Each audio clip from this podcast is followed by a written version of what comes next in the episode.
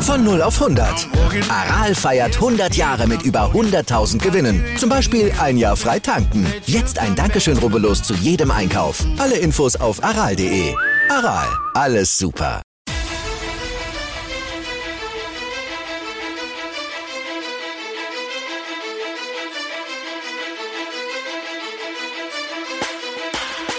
Hallo und herzlich willkommen zu Fantasy AT, der Fantasy Football Podcast und ich will dich wieder ganz herzlich zu einer neuen Episode begrüßen. Mein Name ist Joey Kunzwinder und an meiner Seite ist, wie soll es auch anders sein, Michi Dokatz. Michi, jetzt ist der Preseason. Wie sehr bewertest du eigentlich Preseason-Spiele per se?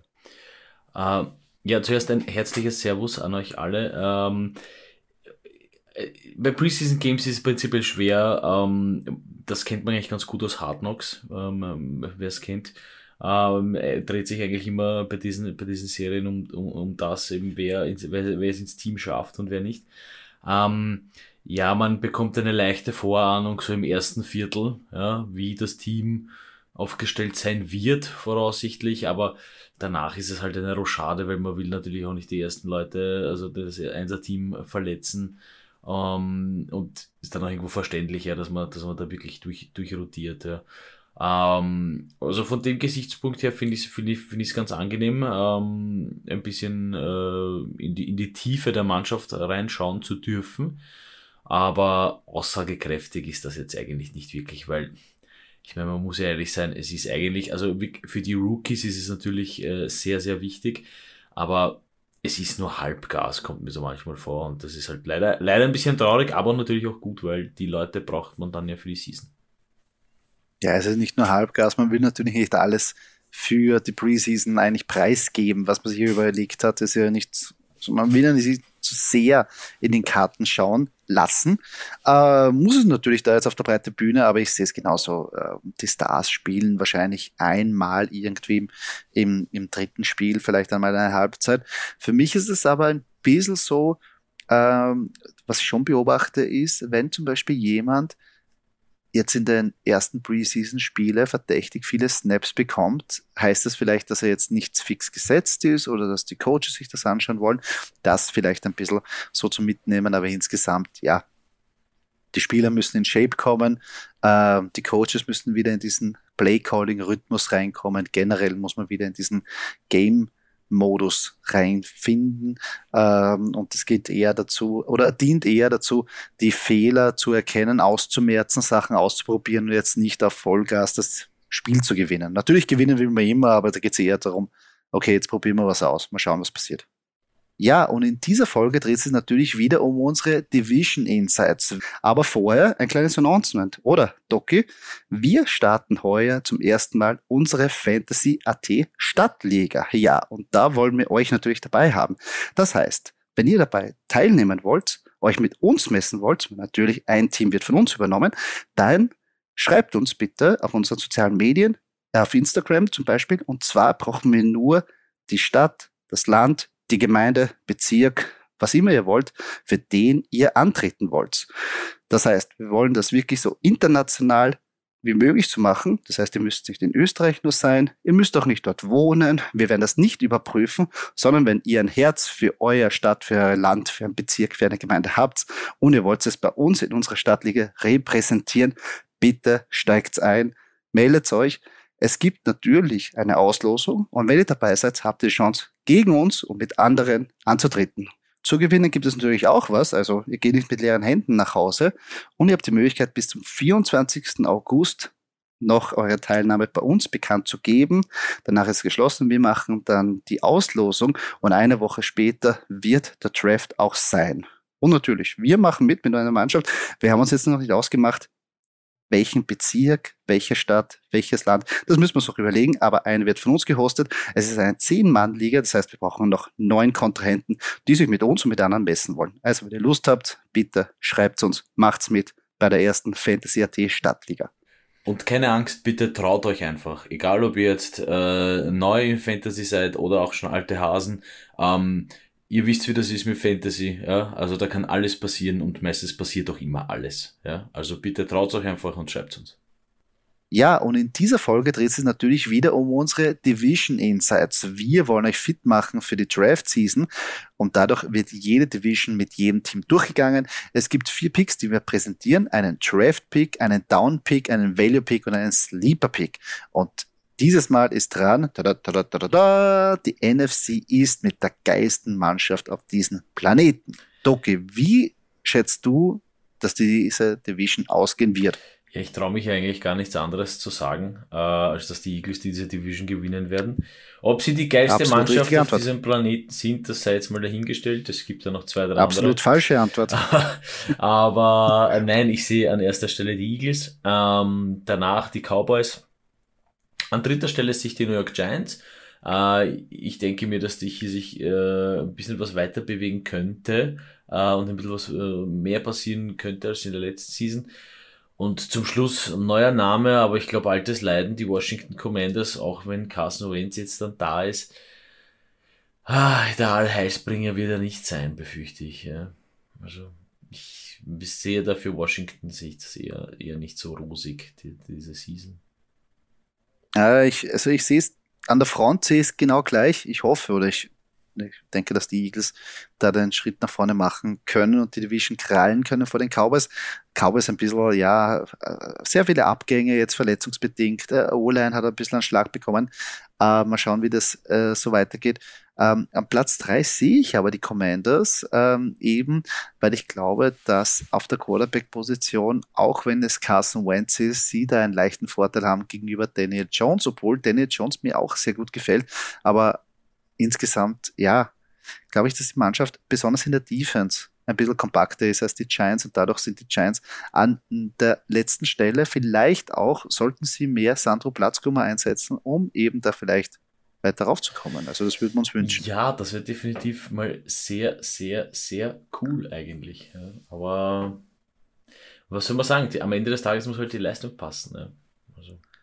Es stimmt, aber vielleicht jetzt wieder bei der Preseason Möglichkeiten äh, für, für Sandro, dass er da wirklich wie letztes Jahr einen geilen Run oder mehrere geile Runs irgendwie zustande bringt ähm, und vielleicht sich wieder einen ähm, Spot am Team, sei es im, im Trainings, äh, auf den Training Squad, ähm, erkrallt. Das wäre ihm zu wünschen, weil er arbeitet sehr hart dafür.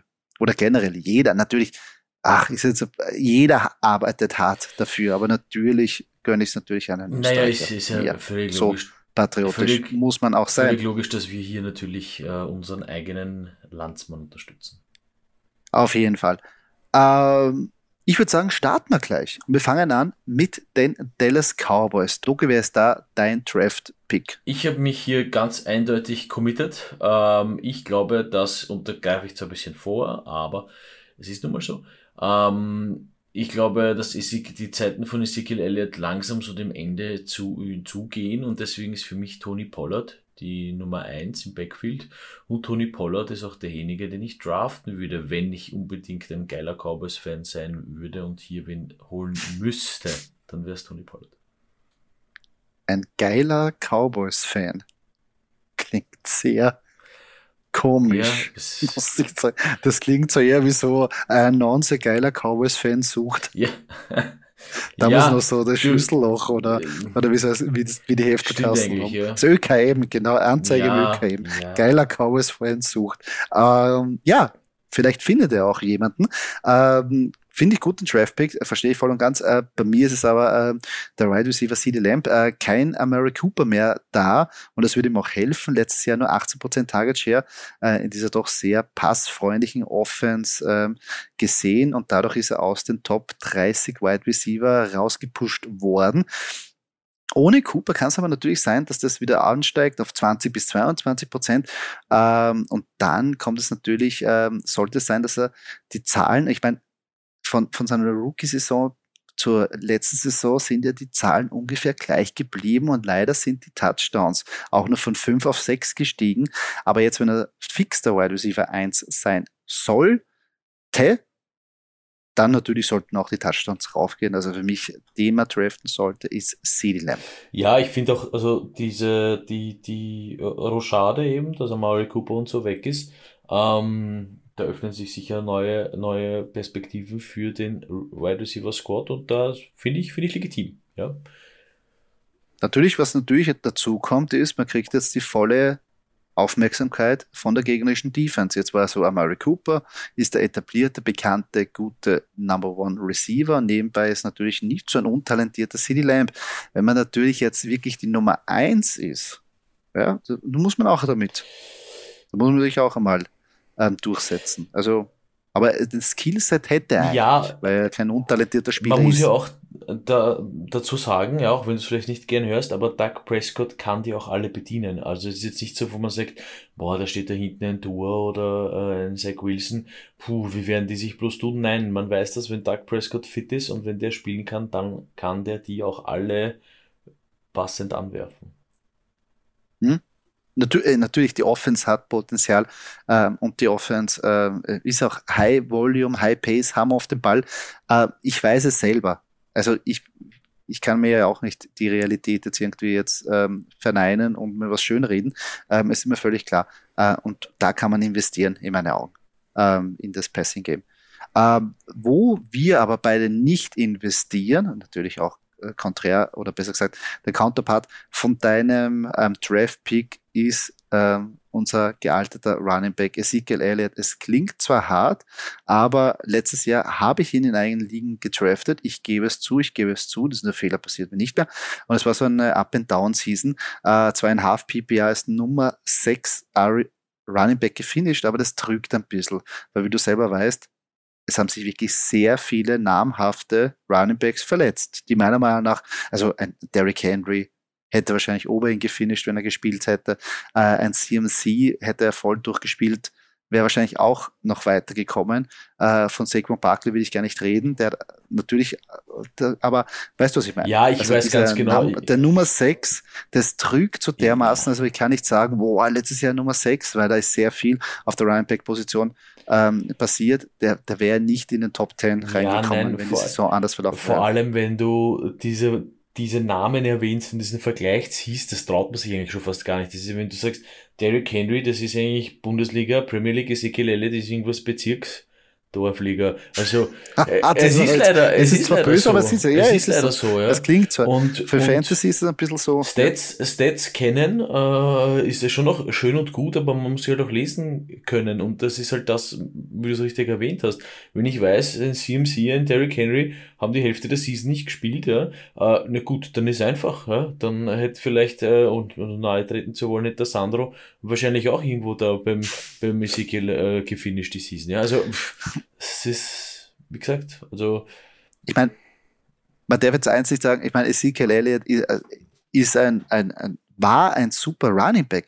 Aber da kommt jetzt das nächste Problem. Ich glaube, wir tendieren dazu, sehr oft ähm, zu übersehen, wenn Spieler wirklich den Peak erreicht haben und dann wirklich runtergehen. Und meiner Meinung nach hat es Ezekiel Elliott äh, schon erreicht letztes Jahr natürlich verletzungsbedingt. Ja, könnte man jetzt sagen, die haben ihn zurückgehalten. Wenn er jetzt fit ist, Zeit hat sich zu ähm, auskurieren, dann schaut das ganz anders aus. Wer sagt mir aber nicht, dass diese Verletzung einfach durch das große Workload, was er die letzten Jahre ja bekommen hat, seit seinem College. Also der hat ja wirklich einige, einige Meilen auf dem Dacho.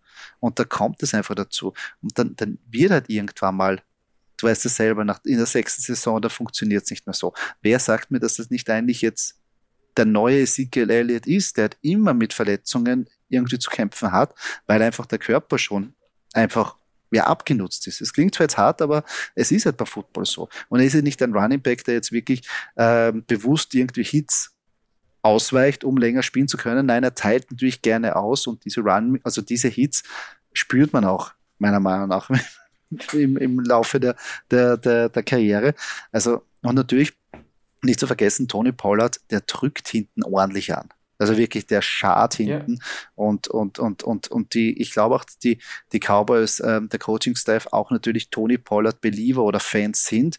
Und ich glaube, sobald es da nur irgendeine Anzeichen gibt, dass Ezekiel Elliott das nicht schafft, ist er meiner Meinung nach so schnell den Starting-Job wirklich einfach los. Ja. Der wird beinahe geswitcht und dann sagt man, ich meine, raushauen können sie nicht, der Vertrag lässt es nicht zu, aber er wird nicht annähernd dann diese Workload oder auch nicht diesen, diesen Fantasy-Impact haben, den wir gewohnt sind. Und ich meine, man sieht sie jetzt auch schon im ADP, dass er eigentlich von der, wie es noch Anfang der Saison vielleicht war, ähm, so, so Ende erste, Anfang zweite, jetzt eigentlich in die dritte bis sogar die vierte Runde runter rattert, wo man sagt, okay, äh, ist natürlich noch immer ein verführerisches Angebot, aber meiner Meinung nach, uh, tue ich mal schwer. Also ich drafte Nein, nicht. Nein, ich, ich würde auch nicht draften, aber die Sache ist halt für die Cowboys recht angenehm, sage ich jetzt mal, weil ähm, wenn er funktionieren sollte, dann habe ich halt Tony Pollard auf 1 und dann in der Goal Situation habe ich einen, der das Business gut kennt, bullig ist und dann macht er meinen Touchdown. Also für die Cowboys gibt es eigentlich eh nichts Besseres. Das ist halt nur für uns Fantasy-Spieler schwer. Stimmt, stimmt. Für sie ist gerade eigentlich eine gute, eine gute, ähm, gute Option zu sehen, wer ist der Running Back für die Zukunft. Ähm, noch immer nicht gesagt, dass sie nicht irgendeinen vielleicht holen, irgendeinen zusätzlichen komplementären Receiver.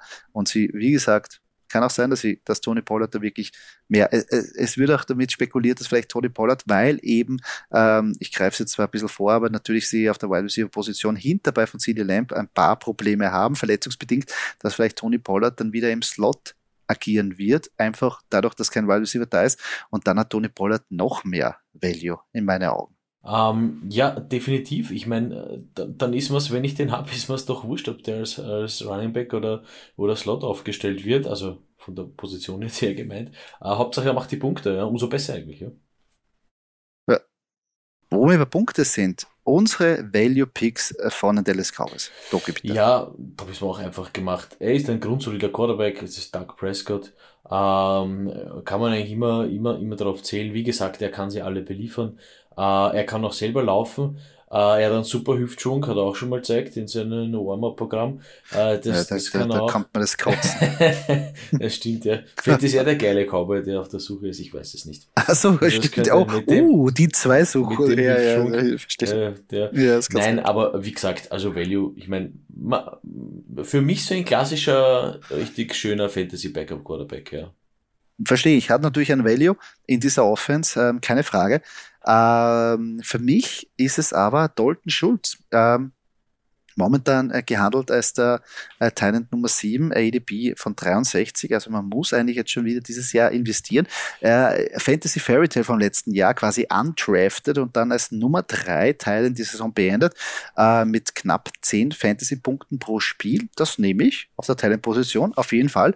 Ähm, er wird viel eingesetzt. Äh, die Stats schauen auch so aus, als ob er wirklich da ähm, äh, gut etabliert ist. Ähm, äh, Pro Football Focus gibt ihn auch ähm, super super Grades. Ähm, ich sehe da auch wieder ein Heavy Use für ihn mit circa so 16% Target Share vielleicht. Ähm, eben, wie wir es schon kennen, du weißt es selber, sie, sie haben immer versucht, einen zweiten Jason Witten zu bekommen. Und vielleicht ist es jetzt Dalton Schulz. Letztes Jahr haben wir gedacht, dass er Blake Jarvin ist, aber Dalton Schulz schaut ein bisschen mehr aus wie Jason Witten und eben diese Security Blanket, diese fünf Yards, diese, also diese Comebacks, diese diese Routes sind auch immens wichtig für Dak Prescott. Und äh, nicht vergessen, seit 2020 haben nur drei Titans mehr Punkte gemacht als Dalton Schulz. Und das sind Waller, Casey und Andrews. Also, er ist da eigentlich in einem guten, wie soll man sagen, sehr elitären Kreis unterwegs ja. mit seiner Produktion über die letzten zwei Jahre. Ja, und, und das Spiel lässt es ja auch zu. Also man hat es ja auch gesehen bei Witten äh, ja, über Jahre hinweg und äh, gut, da war noch Tony Romo Quarterback, jetzt ist dann Doug Prescott gekommen und trotzdem hat es auch funktioniert. Also sie bedienen auch die, die Titans und hallo, 10 Punkte für ein Talent, boom, nämlich jedes Mal, ja, mit Handkuss. Auf jeden Fall. Wenn ich mich nicht, da muss ich nicht überlegen, den nehme ich. Aber natürlich siebte, also äh, das ist jetzt schon so sechste, siebte Runde Jo. Mhm.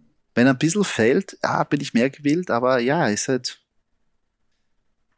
Ich meine, ich weiß nicht, ob das jetzt nicht äh, Top ist. Ähm, weißt du, Top 3. Ja. Ob das jetzt wirklich jetzt das Limit ist. Und da ist natürlich jetzt die Frage. Aber natürlich bekommt man einen Titan, wo man weiß, okay, sollte er ein Titan sein, der sehr gut bedient wird von seinem Quarterback. Auf jeden Fall.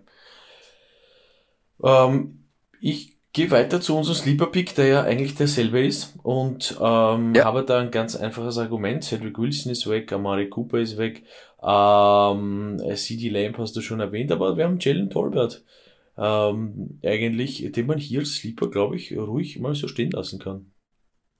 Auf jeden Fall Big Playability und Big Upside Ability vor allem, ähm, weil letztes Jahr äh, Dallas Cowboys, äh, die Dallas Cowboys im Schnitt ja 38,4 Passing Attempts, war Platz 5 in der Liga und äh, durch die Abgänge ähm, sind ähm, 182 vacated Targets weg, wenn man das so sagen kann.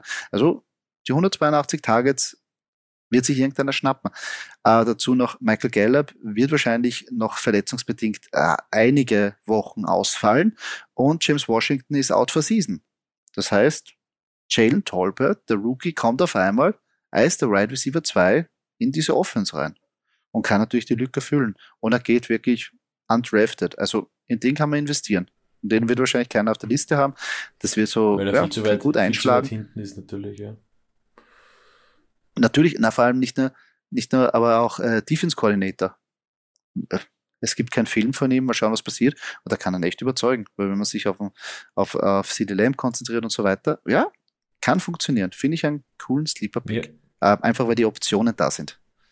Ähm, genug von den Dallas Cowboys, war eh schon lange genug. Gehen wir zu den New York Giants weiter. Äh, und ja, wen wir da draften würden, ist eigentlich ganz klar, wenn man sich den Roster anschaut, oder? Ja, es fällt einem nicht, äh, nicht schwer, weil wen willst du denn sonst nehmen? Es sind halt noch immer die Giants, ja, die sind auch noch immer ein bisschen in einer, in einer Selbstfindungsphase, finde ich. Also, dass man das macht den Eindruck. Ähm, ich war jetzt nicht ganz überglücklich mit dem Draft-Pick, ja, dass das Saquon Barkley ist.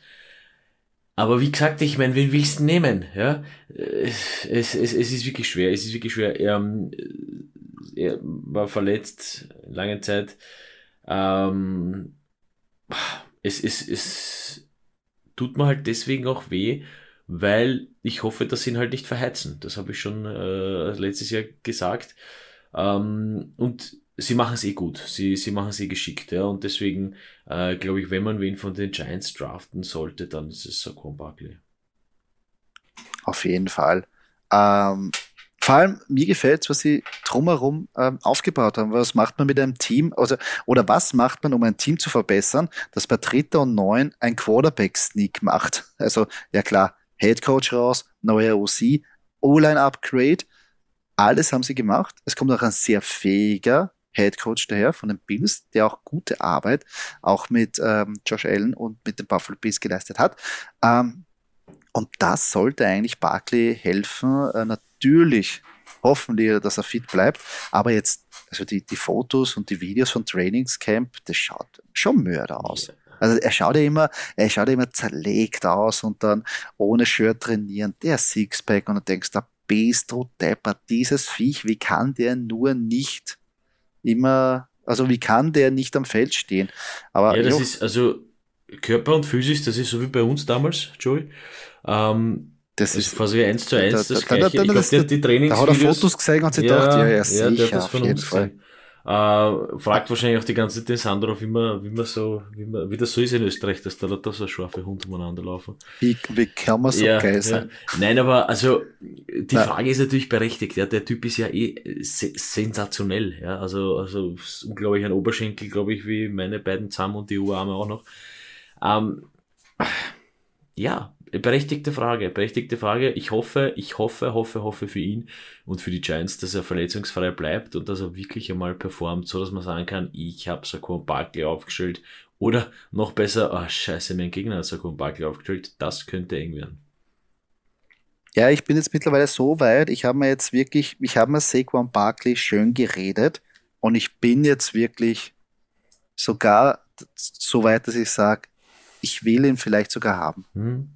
Ja. Also wirklich nicht, also ich nicht, es, es klingt zwar jetzt blöd, aber ich sage wirklich, ich bin gewillt in der zweiten Runde vielleicht ein bisschen zu reachen, weil ich Saquon Buckley haben will. Ich, ich habe mich jetzt wirklich so in den Modus reingeredet. Es, es, es, es macht mir selber zwar Angst und es ist auch sehr gefährlich, aber ich, ich, ja, es, also die Argumente stehen dafür. Also das Positive, das Positive ist dann, wenn äh, die Giants gegen die Eagles spielen und du Saquon Barkley hast, dann vielleicht bist du hast nicht, du bist nicht gleich ganz verzweifelt, wenn der die Touchdowns macht, weil du dann wenigstens fantasymäßige Punkte machst. So ein bisschen das Trost. Ach, wie gesagt, wenn ich, wenn ich einen Spieler habe und die spielen gegen die Eagles, können die echt so viele Fantasy-Punkte machen, wie sie wollen. Hauptsache die Eagles gewinnen am Schluss. Ja, ich bin gut, da wirklich das, geht sehr, sich, das geht sich meistens raus. Ich, bin da, ich, ich, bin da einfach wirklich, ich bin da ganz ja. safe. Ich sag, passt. Der kann 40 Punkte machen für mich. Solange die Eagles am Schluss ein Punkt mehr haben, ist mir alles wurscht. Ich. Also da bin ich sehr wertfrei. Ähm, wo ich aber nicht wertfrei bin, obwohl natürlich, äh, ja, es ist beide Downpick, ähm, aber ja, das ist auch so eine Frage, aber wen will man wirklich als Downpick in dieser Mannschaft nehmen, wo es eigentlich so wenige wirklich äh, Alternativen gibt momentan, also es scheint so, vielleicht ändert sich das noch, aber beide haben wir uns für Kenny Galladay entschieden man kann auch nicht wirklich, ich meine, wie gesagt, das ist ja, bei Saquon Barkley hat man sich so ein bisschen einfach gemacht, oder sei, also jetzt mal so von der Schnauze haben wir uns das ein bisschen einfach gemacht.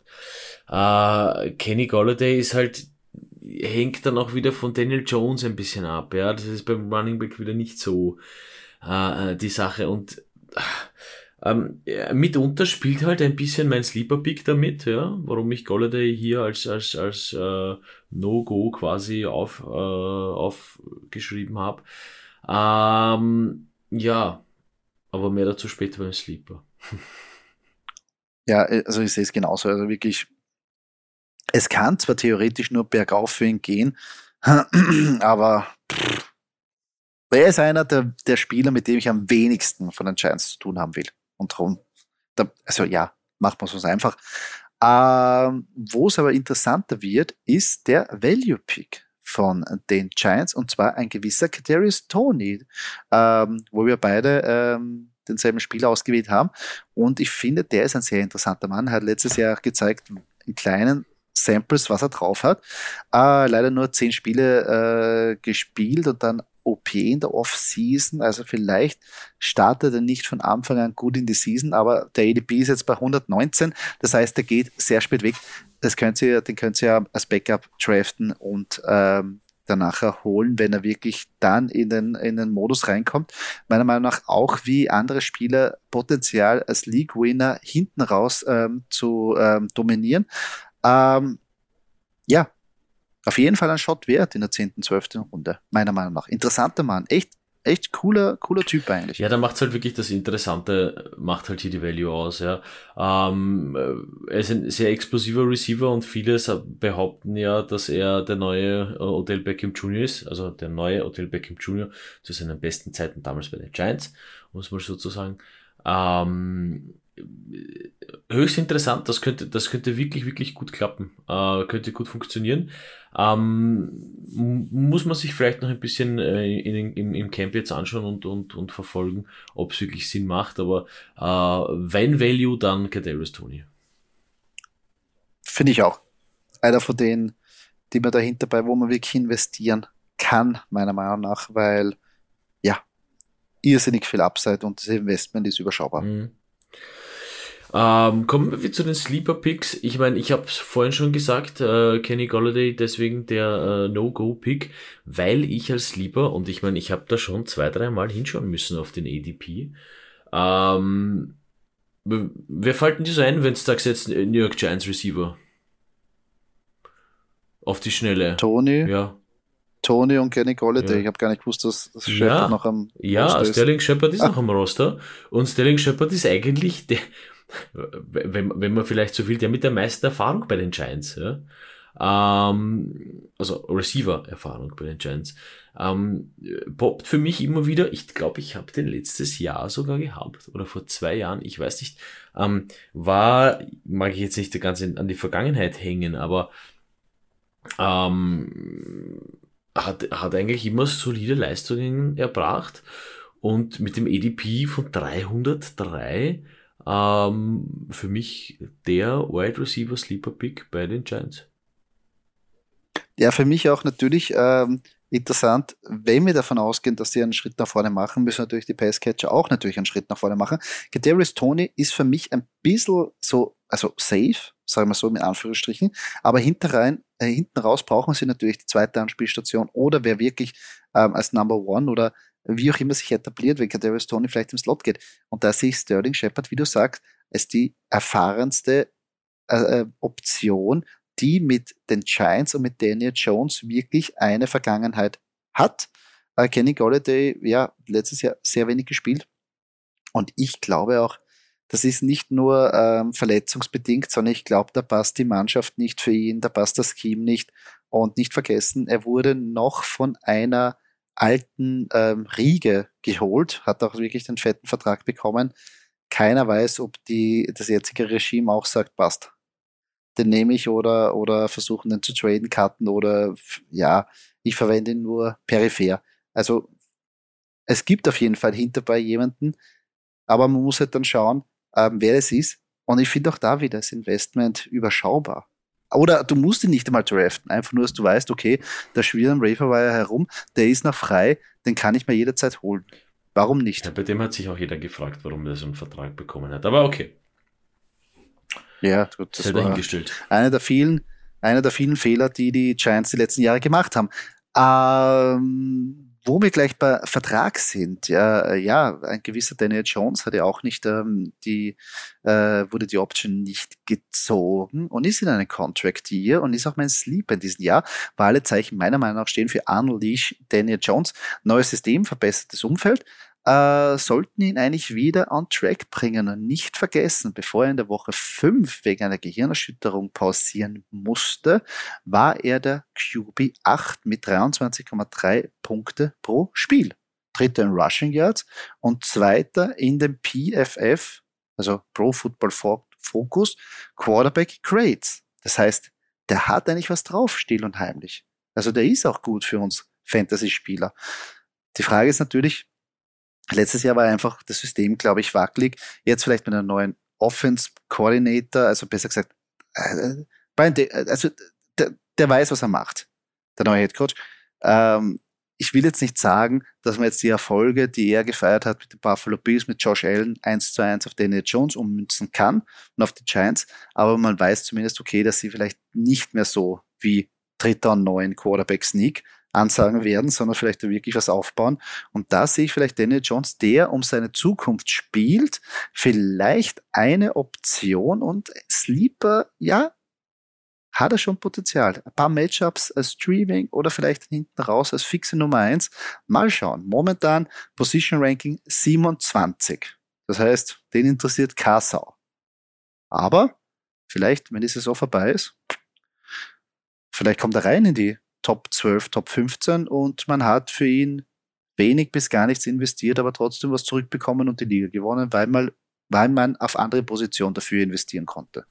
So sehe ich das. Ja, ich finde den halt auch ganz interessant.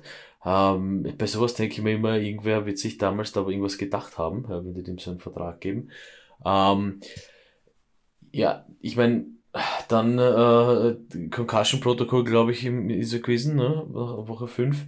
Ähm, ja. Gut, hängt dann auch natürlich damit zusammen, ähm, dass er auch mal ab und zu laufen kann, aber dem fehlt halt ein bisschen da die Physis. Ja? Äh, kann sein, dass sich das jetzt heuer geändert hat, aber den, also wenn der anfängt zu laufen, dann tut's mir weh.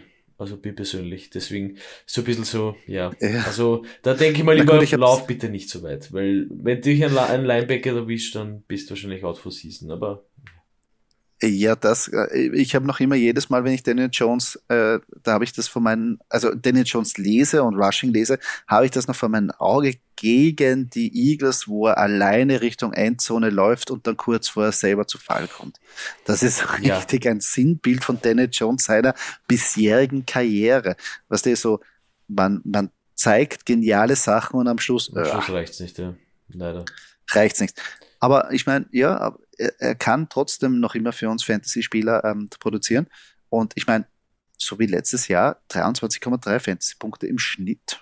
Okay, das ja. nehme ich. Für das, dass ich jetzt nicht wirklich ein, ein Top-Pick äh, investieren muss, weil ich meine, 23,3 Punkte, das erwarte ich mir von meinen Top 5 Quarterbacks fix, aber da muss ich wirklich einen hohen Draft-Pick investieren. Auf jeden Fall, ja. Also, das wäre, ist interessant. Generell die Giants, ja, mal schauen. Ich finde es ich eigentlich vom, vom, auch wenn sie jetzt in der Division sind von den Eagles, mir gefällt, wie sie jetzt rangegangen sind, um das Team aufzubauen. Eben, neuer Head Coach, ein bisschen da umtun, die O-Line verstärken. Ja, es könnte. Hilfe holen. Also es ist einmal der Schritt nach vorne, wo du sagst, okay, das macht Sinn, wie du ein Footballteam wieder oder wie du ein seriöses Footballteam aufbauen mhm. willst. So würde ich das eigentlich sehen. Wo man von einem unseriösen oder vielleicht bald seriösen zu wirklich den seriösten Team in der, in der FC, ich, es tut mir leid, ich, ich höre jetzt auf mit dem ganzen Eagles-Hypen, aber wir kommen natürlich zu der besten Mannschaft. Nein, wir kommen zu den Philadelphia Eagles. Draft-Pick, ich glaube, also wer mich kennt, ich brauche meinen Must-Draft-Pick nicht nennen, aber ich glaube, ich habe dich ein bisschen angesteckt, Doki, von dem Spiel, ja, oder? Ähm, ich, lass, ich überlasse jetzt dir mehr das Reden als, als Eagles-Fan. Ich sage nur, dass mein Draft-Pick oder unser Draft-Pick der gleiche ist, Jalen Hurts. Richtig. Also für mich mein QB3 Rushing Upset kennen wir, aber wir haben immer sein Passing Game eigentlich kritisiert, aber jetzt mit AJ Brown, dazu noch die bestgerankteste O-Line laut Pro Football Focus, sollte er wirklich die Schritte nach vorne machen und ich denke, dass er wirklich einen Shot hat für den QB1 in Fantasy zu finishen, auch wenn natürlich ein Josh Allen da ist. Aber ich glaube, es ist ja ein Wahnsinn, was der in Rushing Upside mitbringt. Ähm, und wenn es ein bisschen mehr klickt mit dem Passing Game und wenn sie bisschen mehr äh, jetzt den Fokus switchen und nicht so ganz run-heavy werden, was glaube ich letztes Jahr einfach daran gelegen ist, dass einfach auf der äh, Receiver-Position, ja, wir hatten Devonta Smith, aber er war ein Rookie, darf man nicht vergessen. Ähm, es jetzt natürlich mit AJ Brown eine ganz andere Waffe da draußen ist, die natürlich eine Defense auch respektieren muss, auf die sie eine Defense auch einstellen muss. Ähm, und, und dadurch, glaube ich, eröffnet sich ein ganz neues Playbook. Also für mich Jalen Hurts ein irre, irre interessanter Spieler. Und das ist sehr gefährlich. Und ich glaube, du weißt es selber, wenn man zu sehr äh, von seiner Fan, also wenn, von man, wenn man zu sehr in das Fan-Pick, also in das Fan-Pick-Denken reinkommt, ich Ach, weiß nicht, wie ich es irgendwie ja, nennen da, soll. Aber wenn man, wenn da, gleichzeitig, wenn man den Lieblingspick von seiner Lieblingsmannschaft nimmt, ist es eigentlich in Fantasy immer sehr gefährlich. Ja, sehr gefährlich. Da bin ich auch schon oft, oft, äh, in der Gasse bin ich auch schon oft gewesen. Ähm, aber ja, bei Jalen Hurts, äh, bei, bei Jalen Hurts fällt mir eigentlich nur das ein, dass man halt auch vorsichtig sein muss, wenn der halt so gern läuft. Ähm, du weißt, die Verletzungen häufen sich dann meistens bei solchen, bei solchen Spielern. Aber er, natürlich, hat, er, er ist ja Gott sei Dank auch ein bisschen ein Viecherl. Also äh, er, ist jetzt, er ist jetzt kein Daniel Jones von der Physis her. Somit sollte das eigentlich ganz gut passen, glaube ich. Ja. ja.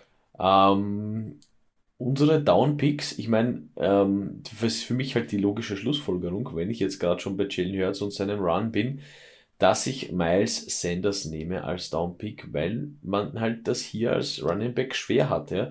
Ähm, vor allem Miles Sanders für mich immer so dieser, dieser äh, Red Zone Typ, ja, der immer eigentlich quasi so Touchdown-mäßig, da hast du da hast dann einfach gewusst, das wird jetzt. Aber mit Jane Hurts, der nimmt ihm halt den Workload ab und der macht es halt dann alleine auch. Das ist halt blöd. Ja, auf jeden Fall.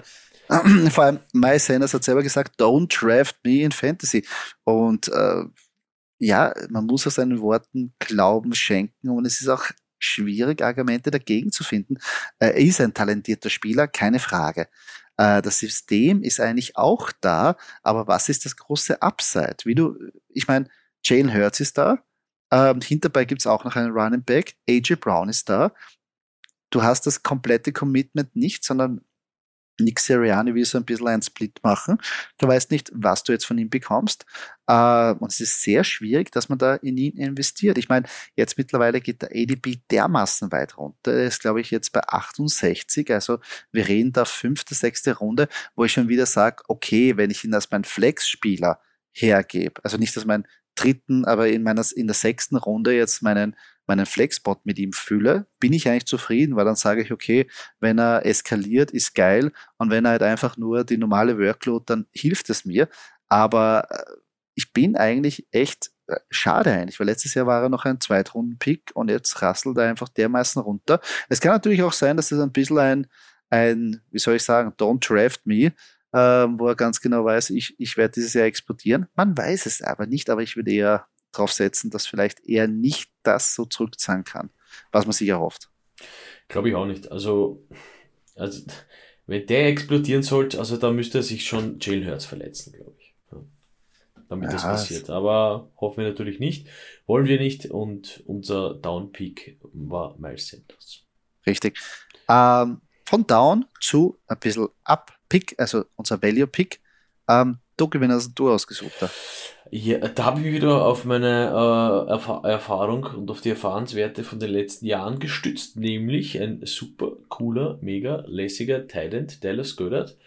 Ähm, ja, es war eigentlich dann relativ früh in der letzten Season. Uh, Zach Ertz, ich glaube, ich in Woche 6 oder sowas, äh, dann getradet worden mhm. äh, zu den Cardinals. Somit äh, war dann eigentlich bahnfrei für Dallas Goddard, äh, kommt auch brav zum Zug äh, macht auch brav Fantasy-Punkte. Äh, für mich absolutes Value. Das finde ich auch. Also hat er natürlich seinen Platz. Ähm, ich bin da mit dem zweiten Wide Receiver gegangen mit Devonta Smith. Ähm, hatte zwar nicht jetzt so die Splash Rookie Season wie vielleicht ähm, Chase und, und ähm, Waddle, aber trotzdem sehr brav äh, gearbeitet, für das, dass er wirklich in einer Run First Offense operiert hat. Ähm, zwar wird er sich natürlich die Targets jetzt teilen müssen mit AJ Brown.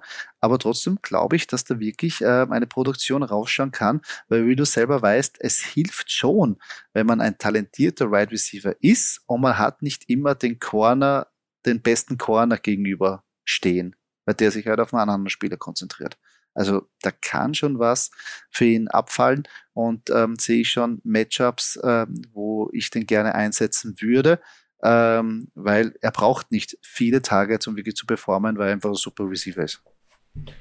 Ja, das finde ich, das ich ganz interessant. Also hier natürlich äh, alles konzentriert sich auf AJ Brown und da gibt es auch der Devonta Smith. Äh, na, gefällt mir gut. Gefällt mir gut und vor allem das Lustige ist, obwohl er jetzt in, der, in seiner Rookie-Season ist er früher gegangen, als jetzt der ADP sagt. Also letztes Jahr war er so sechs Runden Pick, jetzt ist er so ja. acht Runden Pick. Ja. Obwohl ich denke, jetzt hat man eigentlich gesehen, dass, dass er es drauf hat. Äh, es ist zwar eine andere Option da, aber es schreckt mich jetzt nicht mehr ab. Ich finde jetzt die, ich, ich finde es eher so ein Schritt nach vorne. Jetzt ist er, jetzt hat er ein Jahr mit, mit, mit ähm, Jane Hurts gespielt. Also ich sehe es eigentlich jetzt eher positiver. Auch wenn man jetzt sagt, oh, AJ Brown, der wird jetzt alles wegnehmen. Er, er wird nicht, AJ Brown kann nicht 100% der Targets bekommen. Das ist richtig. Also, da müssen Absolut wir auch richtig, ja. realistisch bleiben. Ähm, wo wir uns aber, also hier waren wir uns eigentlich einig von den Picks, aber haben nicht denselben Namen genommen. Jetzt bei den Sleeper Picks nehmen wir wieder denselben Spieler.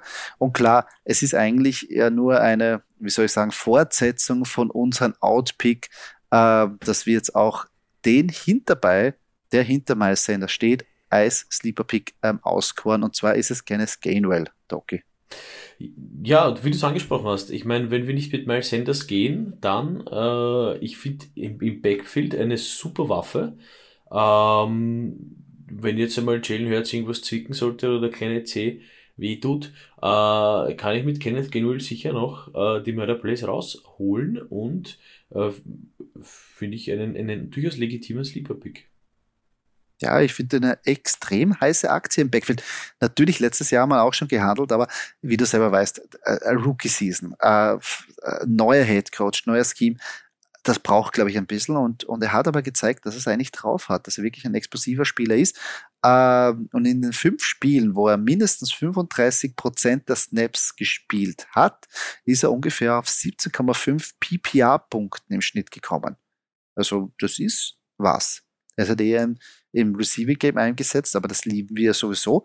Und nicht vergessen, ist natürlich auch, ich meine, das hilft natürlich auch als, als Miles Sanders Push, aber Jordan Howard, der letztes Jahr die meisten Red Zone Touches gesehen hat, ist momentan nicht mehr am Roster. Also vielleicht ist es jetzt der neue Goal Pack Kenneth Gainwell, der ja auch sehr speedy, wuchtig sein kann, aber auch für Passing Spiele da ist. Will ich mal überlegen. ADP ist 134, das heißt, das ist ein Letztrunden-Pick in den meisten Ligen, bevor man sich die Defense und einen Kicker holt. Warum nicht? Keines Gainwell. Packt sein, schaut euch an und wenn nicht, ja, Waiver nicht viel investiert, aber das Upside ist da. Definitiv, also ist auch so ein, ein, ein gutes Investment, würde ich sagen. Mhm. Kommen wir vom guten Investment zu den Washington Commanders. Äh, oh. Nein, Spaß. Äh, ja, wie wir schon, wir haben es vorher schon erwähnt, äh, der Name, an den müssen wir uns ein bisschen gewöhnen. Ich finde, das äh, Washington Football Team hat ihnen mehr geschmeichelt als Commanders, aber damit müssen wir uns jetzt ähm, anfreunden. Ähm, ja, ist für Fantasy natürlich auch mit sehr vielen Fragezeichen bespickt, aber ich glaube, es gibt trotzdem einige Juwelen und trotzdem Spieler, die wir uns rauspicken können, die für uns performen können. Und Doku, hast du da ausgesucht? Ja, ich bin bei den Commanders einfach so ein bisschen nach dem Ausschlussverfahren gegangen. Ja. Also quasi, es kann eigentlich nur einen geben. Also Highlander-Prinzip. Und das ist bei mir halt JD McKissick. Ähm, grundsolider, grundsolider Running Back. Ähm, profitiert auch ein bisschen davon, äh, dass halt Carson Wentz so ist, wie er halt ist. Ja? Ähm, und eben, äh, ich setze hier nicht sehr viel, äh, werde ich dann noch in weiterer Folge sagen, auf die Wide Receiver. Ja? Ähm, deswegen setze ich eigentlich mehr auf den, auf den Mann im Backfield der Washington Commanders, du hast recht, um mich wirklich erst angewöhnen. Äh, und das ist JD McKissick. Ja, ich, ich, ich nehme jetzt meinen Take ein bisschen vor, weil ist auch bei mir der Value-Spieler, ähm, äh, weil er auch äh, spät geht, aber für mich ein ganz klares Upside. Also er ist einfach ein wahnsinnig gutes Investment, wenn man jetzt in ihn investiert. Er ist ganz klar der Receiving Back. Ähm, und ihm ist egal, wer jetzt die Early Downs wegnimmt. Ähm, in den letzten Jahren habe ich immer unter den Top 30 gefinisht und für Flex äh, und für gute Matchups und, und tiefe Ligen eine super Option. JD McKissick nicht unterschätzen und, und ja, den auf jeden Fall unterschreibe ich. Ist auch mein Value Pick. Ich greife jetzt einmal vor. Ähm, wen ich aber draften würde, ist für mich ähm, Terry McLaurin. Ich weiß, das ist immer ein bisschen andere Ansicht, aber ich sag für mich ist JD McKissick noch der, der im Schluss irgendwie gehandhabt wird, aber wenn ich eher weiter vorn sehe von den ganzen Spielern, ist ähm, für mich McLaurin. Ähm, weil ich würde mich nicht so täuschen lassen. McLaurin hat immerhin letztes Jahr 91 Prozent aller Passing Plays gespielt und war in den Air Yards, ähm, äh, Air Yards Shares nur hinter Justin Jefferson bei 37 Prozent. Ähm, also sie wollen ihn bedienen, aber ich glaube, durch das schlechte Quarterback-Spiel, ähm, ähm, Verletzungen auf der Position, hat es einfach nicht so funktioniert. Äh, natürlich, jetzt kommt Carson Wentz und diese Probleme sind jetzt nicht automatisch weg, weil genau schlechtes Quarterback-Play und ähm, Verletzungen ist auch der Grund, warum er damals den Job bei Philadelphia und auch nachher bei den Colts losgeworden ist. Aber ich glaube, er hat gezeigt bei den Colts zumindest, dass er ähm, für uns produzieren kann mit Michael Pittman und ähm, Taylor. Also ich würde ihn jetzt nicht abschreiben, Terry McLaurin. Er fällt, er fällt, er fällt. Mittlerweile bei ADP 41, also vierte Runde. Aber warum nicht? Doki, ich weiß, du hast ein bisschen andere Ansicht, aber ja, ich will nicht ganz aufgeben. Ich finde eigentlich einen coolen Spieler. Vielleicht ist es ein bisschen, weil ich den letzten Jahre immer gehabt habe und ein bisschen emotional dranhänge. Ich will ihn nicht aufgeben. Das ist auch gefährlich natürlich, nicht nur die Fanpicks, sondern die Emotionalität. Ja, die man noch gefährlicher als die Fanpicks. Noch, noch gefährlicher. gefährlicher. äh, nein, ich glaube halt, also deswegen ist das halt mein Downpick. Ich glaube halt nicht daran an Terry McLaurin. Ähm, hat halt auch ein bisschen mit der Passfähigkeit von Carson Wentz zu tun. A. Und B, man darf halt nicht vergessen, Terry McLaurin hat letztes Jahr als Wide Receiver 36 die Season beendet. Ja. Ha, und mhm. da warten auch alle auf, auf, auf, auf, auf, die, auf die Performances, ja, dass der endlich und jetzt und jetzt und also wir lassen es so stehen, du glaubst daran, ich glaub's nicht. Es ist wieder so eine Geschichte, wo man beide Argumente darbringen kann und beide klingen realistisch und können passieren. Also es ist nicht so, ah, bitte, sondern es ist wirklich beides ist im Bereich des Möglichen, weil natürlich, gebe ich dir vollkommen recht, Carson Wentz ist ein großer Teil der oder muss seinen Teil dazu beitragen, dass Terry McLaurin äh, auch das zurückzahlen kann, das Investment. Wo man ihn jetzt holt, ist für meisten danach entweder der Wide Receiver 1 oder der Wide Receiver 2. Je nachdem, wie man halt sein Team aufbaut. Das muss man mal zurückkommen. Ähm, auf meiner Out-Position, wenn ich weitergehe, ist Antonio Gibson. Und ja, ich weiß, das war Everyone's Darling letztes Jahr. Und ich weiß, phasenweise hat er gut gespielt, ähm, obwohl er natürlich eine Verletzung davongetragen hat und immer ein bisschen verletzungsbedingt gespielt hat. Äh, jedoch die Fumble-Probleme ist ein Wahnsinn. Also er ist da wirklich ganz weit vorne in dieser Kategorie. Und jetzt hat es schon wieder Reports gegeben, dass er wieder in einem, äh, in einem Training äh, zweimal den Ball verloren hat. Oh. Und natürlich, ähm, und das Signing von McKissick, ähm, und dass sie einen Running Back gedraftet haben, zeigt mir eher, dass sie da auch dasselbe sehen, dass der einfach Hilfe braucht. Vielleicht geht er wieder, äh, war er für Receiver vielleicht wieder im Slot und irgendwie anders eingesetzt. Aber für mich klingt das schon sehr komisch, wenn ich sage, okay, JD McKissick ist mein Receiving Back und jetzt habe ich einen Goal-Line Back gedraftet. Was macht dann Antonio Gibson? Also welche Downs bekommt er dann? Also dann ist mir wurscht, ob er jetzt sagt, okay, er kriegt jetzt die zwischen Carries, aber für uns Fantasy-Spieler, wir wollen wirklich Optionen haben. Ähm, talentierte Spieler, aber pff, tut mir leid. Ich, ich sehe da keinen Weg für ihn. Ich glaube eher, dass, also es klingt nicht gut, so wie sich das entwickelt. Nein, und ich finde das, was wir vorhin angesprochen haben mit den ähm, Preseason Games schauen, das ist zum Beispiel ein richtiger Fall fürs Preseason Game. Ja, wenn ich jetzt ja. mir nicht sicher bin, okay, also JD McKissick jetzt mal außen vor, aber eben Gibson ähm, wird da was machen. Das, das könnte man, das könnte man sich sicher ähm, bei dem Preseason Game oder könnte man bei dem Preseason Game genauer beobachten. Ja, na, vor allem, man sieht es jetzt in dieser Woche, besser jetzt in dieser, äh, ab, also in, nach dieser Woche kann man sehen, wo Gibson irgendwie gerankt wird, weil wenn er Touches bekommt im ersten Preseason-Spiel, ähm, dann ist es meiner Meinung nach kein gutes Zeichen, dass er als Starter gesetzt ist. Ähm, dass, der, dass der Rookie ähm, quasi hinterbei äh, äh, jetzt Brian Robinson Carries bekommt, no nah. Aber das ist genau dieser äh, wuchtige Receive, äh, Running Back, Entschuldigung, der für Goal-Line Carries da ist. Äh, das ist ein Alabama Running Back. Ich meine, der schreit schon danach. Ja. Ähm, und drum, ach, tue ich mal schwer. Aber was für Carries kriegt er dann? Ja. Dazwischen ein paar und aber eigentlich habe ich meinen äh, Goal-Line Running Back oder meinen Running Back inside the 20 und ich habe meinen Receiving Running Back. Was, ja, in was investiere ich da? Also ich tue mir das sehr schwer. Talent ist da, geiler Spieler, keine Frage, aber ich finde die Situation momentan nicht geil. Na, gibt sicher, gibt sicher angenehmere Situationen, als in der Haut von Tony Gibson zu stecken. Ha, das natürlich, die Marie hätte gern, aber, ja. Ach, nicht immer, aber, aber, aber, aber, sportlich gesehen, weiß ich jetzt nicht. Äh, ist auch ja. nicht schön, wenn man dann irgendwie so als ewiges Talent oder irgendwie, äh, ja, wie auch immer. Ähm, kommen wir zu den Value Picks, Doki. Ja, äh, dein Value Pick haben wir schon mit JD McKissick Richtig, ja. gehört. Ähm, ich habe halt, ich meine, auch wenn ich jetzt ein bisschen vielleicht negativ über ihn gesprochen, also ein bisschen hergezogen habe, äh, über Carson Wentz, ist er trotzdem mein Value Pick. Ähm, hat aber jetzt eigentlich mehr damit zu tun, dass es halt die Washington Commanders sind. Die Washington Commanders werden wahrscheinlich, äh, das ist zumindest mal mein Glaube, äh, nicht in die Playoffs kommen und sie werden auch wahrscheinlich äh, viele Spiele verlieren, was wiederum bedeutet, dass man halt dann vielleicht am Ende des vierten Viertels oder halt kurz vor knapp äh, äh, viel äh, passen muss, damit man halt zu den Touchdowns kommt. Ähm, das kann Wendt, finde ich.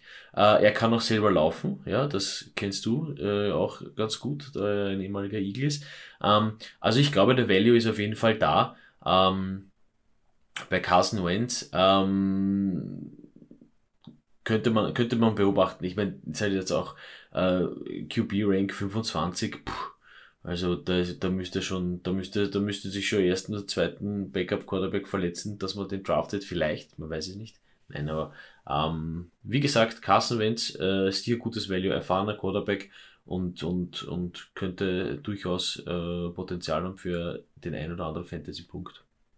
Mhm, das glaube ich auch, dass der eine gute Streaming-Option ist.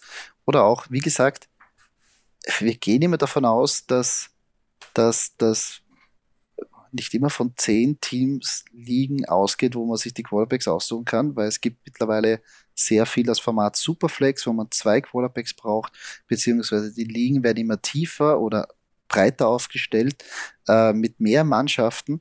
Und da muss man echt einen Plan B oder ist gut, wenn man einen Plan B hat, besonders auf der Quarterback-Position, falls was passiert oder wo ich sage, okay, was ist meine zweite Option? Und da ist es ganz gut, wenn man sich informiert, in wen kann ich dann nachher auch noch investieren, wo ich zumindest ein bisschen was zurückbezahlt bekomme. Und ich ist, ja, kein sexy Pick, aber Carsten Wentz, wie du richtig sagst, erfahrener Mann und er wird das zurückgeben, was man sich erwartet. Und, und das kann in sehr vielen Partien reichen, damit du der Matchup gewinnst. So sehe ich das ganz plump runterbrochen. Kann ich, also, jetzt, nicht, kann ich jetzt nicht mehr hinzufügen, da na, ist ja mein, mehr, mein mehr, ist. na, mehr, na, wirklich, also sage ich, ja, es, es geht, und du hast ja vorhin gesagt, wir reden da von Washington Commanders, wo, welcher Value hat es da noch dabei? Natürlich äh, haben wir da noch einen, einen Logan Thomas, zweite Saison schon irgendwie verletzungsbedingt draußen. Ja, ja QB, also, äh, Entschuldigung, Titan 23, das, ja, wo, wo sehe ich da ein Value? Ja, das, also, das, ja. Da, das, ist, das, ist, das ist sehr schwierig. Tut mir leid, uh, tut mir leid an alle Commanders-Fans, ja, die sicher schon. Es ist, ja, aber sie kennen selber die Mannschaft, die wissen ja. schon, ähm, dass man da äh, keinen kein Spieler nimmt. Ah, aber trotzdem ähm, haben, wir, haben wir auch hier zwei interessante ähm, Spieler auf der ähm, Sleeper-Position. Beide, wie ich finde, also ich kenne jetzt nicht deine ganze, ähm, äh, besser gesagt, Erklärung, aber ich denke, du wirst denselben Gedankengang haben wie ich, nämlich dein Value Pick muss natürlich jemanden bedienen und da hast du wen ausgesucht? Da habe ich Curtis Samuel genommen. Ähm, muss ich mal sagen, der ist eigentlich ein, ein Deep, ja, Deep Sleeper mit äh, EDP 226. Ähm, Curtis Samuel hat ein bisschen was mit, mit der Vorgeschichte zu tun, warum ich den als Sleeper genommen habe. Der war bei den Panthers unter Teddy Bridgewater nicht schlecht. Und wenn man das von jemandem behaupten kann, ja, dann ist das schon mal viel, viel wert. Weil letztes Jahr zwar verletzt, aber äh, wie gesagt, wenn der Value Pick ihn bedienen muss, weil halt, weil die Commanders halt die Washington Commanders sind, ja, ähm, dann könnte das sehr gut funktionieren. Ja? Ähm, ist, jetzt, ist jetzt wieder topfit und äh, könnte man nebenbei aufs Cheat Sheet mal sich anstreichen oder merken oder schauen, was, was, der, was so mit ihm passiert im Draft. Hm, na, vor allem hat er gemeinsame Vergangenheit mit Ron Rivera, der Head Coach. Ähm, das heißt, er wurde aus einem Grund, äh, äh, aus einem guten Grund geholt, guter Receiver ähm, aber natürlich verletzungsbedingt letztes Jahr was äh, äh, verloren. Ähm, ich habe aber jetzt denselben Gedankengang und habe auch einen Wide Receiver genommen. Ich gehe aber da mit dem Rookie John Dodson. Ähm, natürlich fehlen da die Erfahrung, aber könnte natürlich auch dadurch, dass er vielleicht verletzungsfreier ist, vielleicht theoretisch, man weiß es ja nicht, aber als Wide Receiver 2 etablieren und dadurch hat er natürlich in der Offense Upside, weil Carson Wentz, wie du richtig sagst, irgendwo müssen sie hinwerfen. Sie werden in sehr viele Negative Game Script sein. Das heißt, sie werden dann irgendwann mal auf den Pass setzen müssen. Wenn Terry McLaurin als fixer Wide Receiver 1 gesetzt ist, hat die Attention von der, von der Defense, kann ein zweiter Wide Receiver eigentlich da ganz gut mitnaschen. Ähm, und ich finde beide Picks eigentlich sehr interessant. Weil beide, ja, ist wieder ein Late Round Investment, genauso wie Kenneth Gainwell, John Dodson 145 ADP, also das heißt, sprich letzte Runde, Curtis Samuel undrafted, aber trotzdem merken, notieren und irgendwie im Hinterkopf bewahren, weil so schnell kannst du gar nicht schauen, Doki, aus der Verletzung und du schaust für letzte, nächste Woche, puh, wenn ich mich, da ist es ganz gut, wenn man den Plan B hat. Genau. Oder wenn man einen. Spieler vielleicht schon ein, ein, einordnen kann und sagt, boah, jetzt habe ich da die Liste von 50 Spielern vor mir, wen nehme ich? Vor allem bei diesen Sachen, was halt auch wichtig ist, ähm, was vielleicht vielen passiert oder wo viele den Fehler machen, ähm, ist, dass man, wenn dann wen, wenn man wen sucht, weil sich ein Spieler verletzt hat, dann äh, ist, ist man so ein bisschen gezwungen, ähm, ein starkes Team zu nehmen. Uh, und da übersieht man halt mal schnell die Washington Commanders. Bitte vergisst das halt nicht. Ja? Also ähm, merkt euch, merkt euch die Namen vielleicht, ja, merkt euch die Washington Commanders unter dem die, die Sleeper Peak Namen. Ähm, vielleicht sind die doch besser als man glaubt. Ja. Hm? Zumindest ist fürs You Fantasy. never know. You never know, you never know. Das ist alles möglich. Ja, Das waren unsere Division Insights von der NFC East. Ähm, echt wieder viel dabei gewesen. Ich hoffe, ihr habt was mitnehmen können. Falls ihr natürlich Fragen habt, ähm, stellt uns sie gerne auf Instagram direkt in die DMs oder in einen Kommentar bei einem Post dazuschreiben. Beantworten sie sehr gern. Wir würden auch jederzeit Fragen in unseren Podcast ähm, einbauen. Ähm, wenn euch der Podcast gefallen hat, natürlich ähm, Daumen hoch, liken, äh, raten, you name it, kommentieren weitergeben. Wir sind sehr dankbar. Es hilft uns ungemein, dass wir den Podcast erweitern, dass wir wachsen und euch mehr Content bieten können. Und Doki äh, würde sagen, wir freuen uns schon auf die nächste Division. Wir freuen uns jetzt Preseason. Ähm, geile Zeit. Preseason genießen, Football ist wieder da, Football ist wieder im Schedule. Ich freue mich.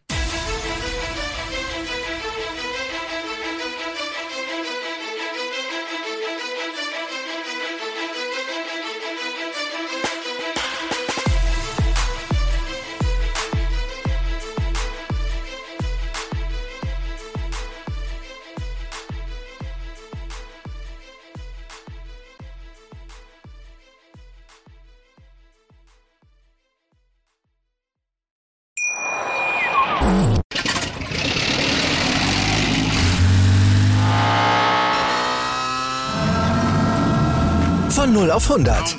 Aral feiert 100 Jahre mit über 100.000 Gewinnen. Zum Beispiel ein Jahr frei tanken. Jetzt ein Dankeschön, rubbellos zu jedem Einkauf. Alle Infos auf aral.de. Aral, alles super. Wie viele Kaffees waren es heute schon? Kaffee spielt im Leben vieler eine sehr große Rolle. Und das nicht nur zu Hause oder im Café, sondern auch am Arbeitsplatz. Dafür gibt es Lavazza Professional. Kaffee am Arbeitsplatz, der genauso lecker schmeckt wie in eurem Lieblingscafé. Die perfekte Kaffeelösung für jede Art von Unternehmen. Klein, mittel, groß. Ihr habt auf jeden Fall einen Kaffee, der schmeckt. Die richtige Motivation für eure Arbeitstage. Alle Infos zu Lavazza Professional findet ihr auf lavazzapro.de mit allen Kaffeelösungen für euer Büro. Ich habe mich natürlich schockverliebt, weil die war wirklich ganz, ganz klein. So begann die Mensch-Hund-Beziehung zwischen Christina und Tierschutzhund Frieda. Und wie es danach, nach dem ersten Moment der Verliebtheit, so weiterging und welche Klippen es danach zu umschiffen galt, das hört ihr in der neuen Ausgabe von Iswas Dog, dem Podcast für harmonische Mensch-Hund-Beziehungen. Iswas Dog? Mit Malte Asmus. Überall, wo es Podcasts gibt.